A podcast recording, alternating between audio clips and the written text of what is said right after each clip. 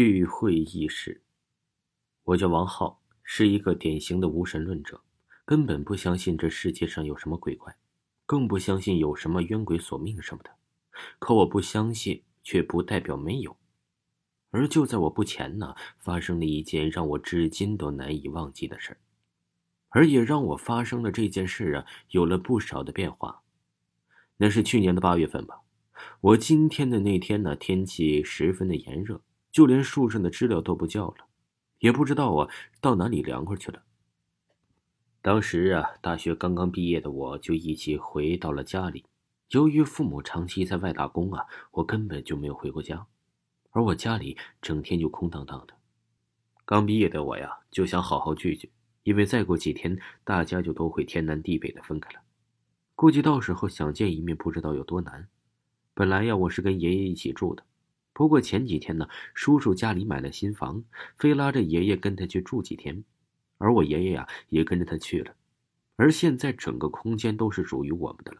同学们早早的就来，烤箱啊，啤酒很快的就放了出来，平时安安静静的小院子里一下子就热闹起来了。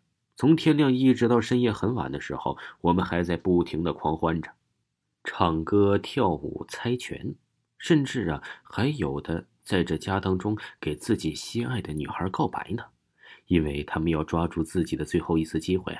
可就是在这个时候啊，漆黑的夜空之中，突然一道闪电一闪而过，在天空中画出了一道美丽的图案，紧接着轰隆隆的雷声就响了起来，而大风啊，也就在这个时候刮了起来。大家收拾东西啊！好像要下雨了，快点收拾东西。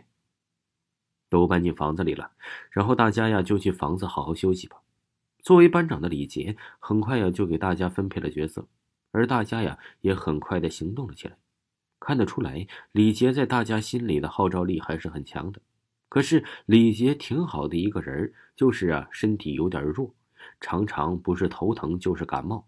俗话说呀，病弱的人最容易招惹到一些不干净的东西。而今天看来呀，这句话果然一点都不错。通过大家的帮手，很快就把本来乱糟糟的外面收拾了干净。而外面呢，就在这个时候，倾盆大雨就下来了，狂风不停的拍打着门窗，发出了啪啪啪的声音。我去，怎么下这么大雨啊？今晚刚要回家呢，刚才家里就打电话了，催我赶快回去。可是这鬼天气，怎么说下就下呢？昨晚看天气预报说，这今天明明没有雨啊！看来呀，这天气预报真是越来越不可靠了。刚刚坐在沙发上的李杰就抱怨了一声，看着外面的大雨越来越大，还真有点发愁，自己该怎么回去呢？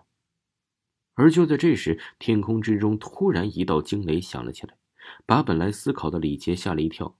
回过神来的李杰呀，于是啊就转过身对我说道：“耗子。”你家里啊有没有什么雨衣什么东西啊？借我用用，改天我给你送过来。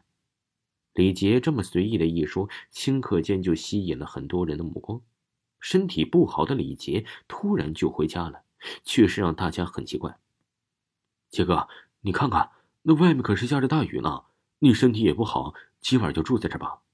是不？这大家都在这里面啊，你干嘛要急着离开啊？万一出了事儿怎么办呢？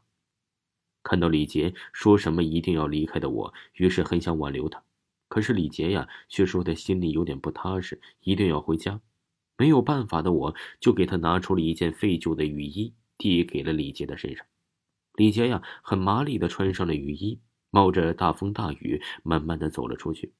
看着渐渐消失在大家视线中的李杰，大家都为他升起了一丝担忧的样子。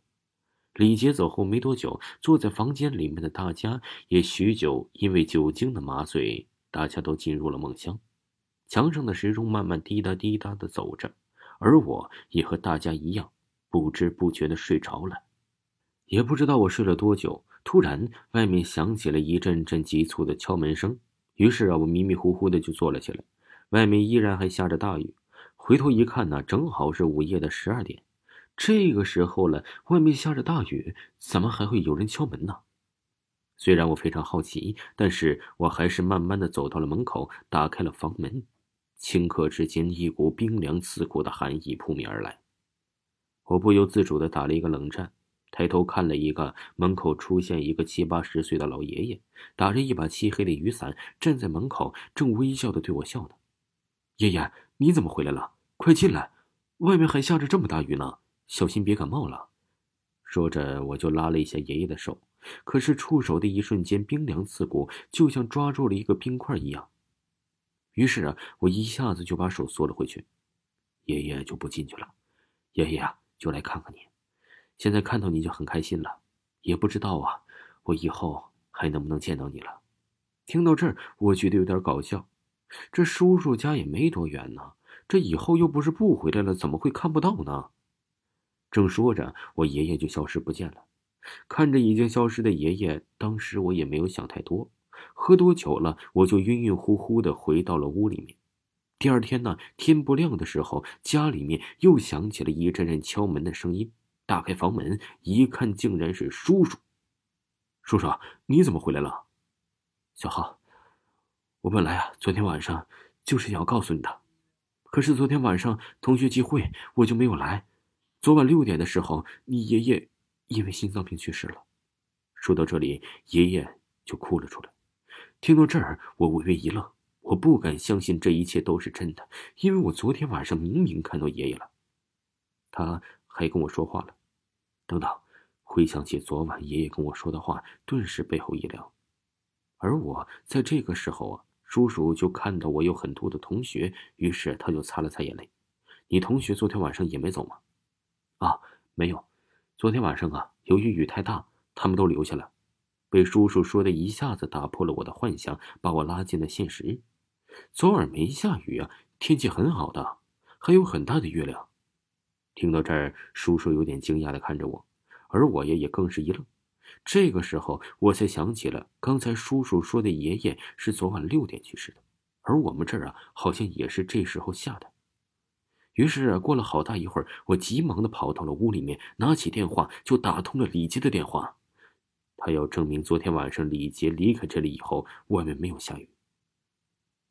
天气过了好大一会儿，才有一个妇女接了，是李杰的妈妈。于是我马上就问了李杰昨天晚上回家的时候有没有下雨。电话里的妇女听后明显的一愣，过了一会儿，她才反应过来，哭泣的对我说道：“小杰呀，三天前就得了重病，而且昨天晚上天气很好。”听着以后啊，我拿着电话的话筒，久久不能回神。而过了很久，我才发现那天居然是十五号。鬼节。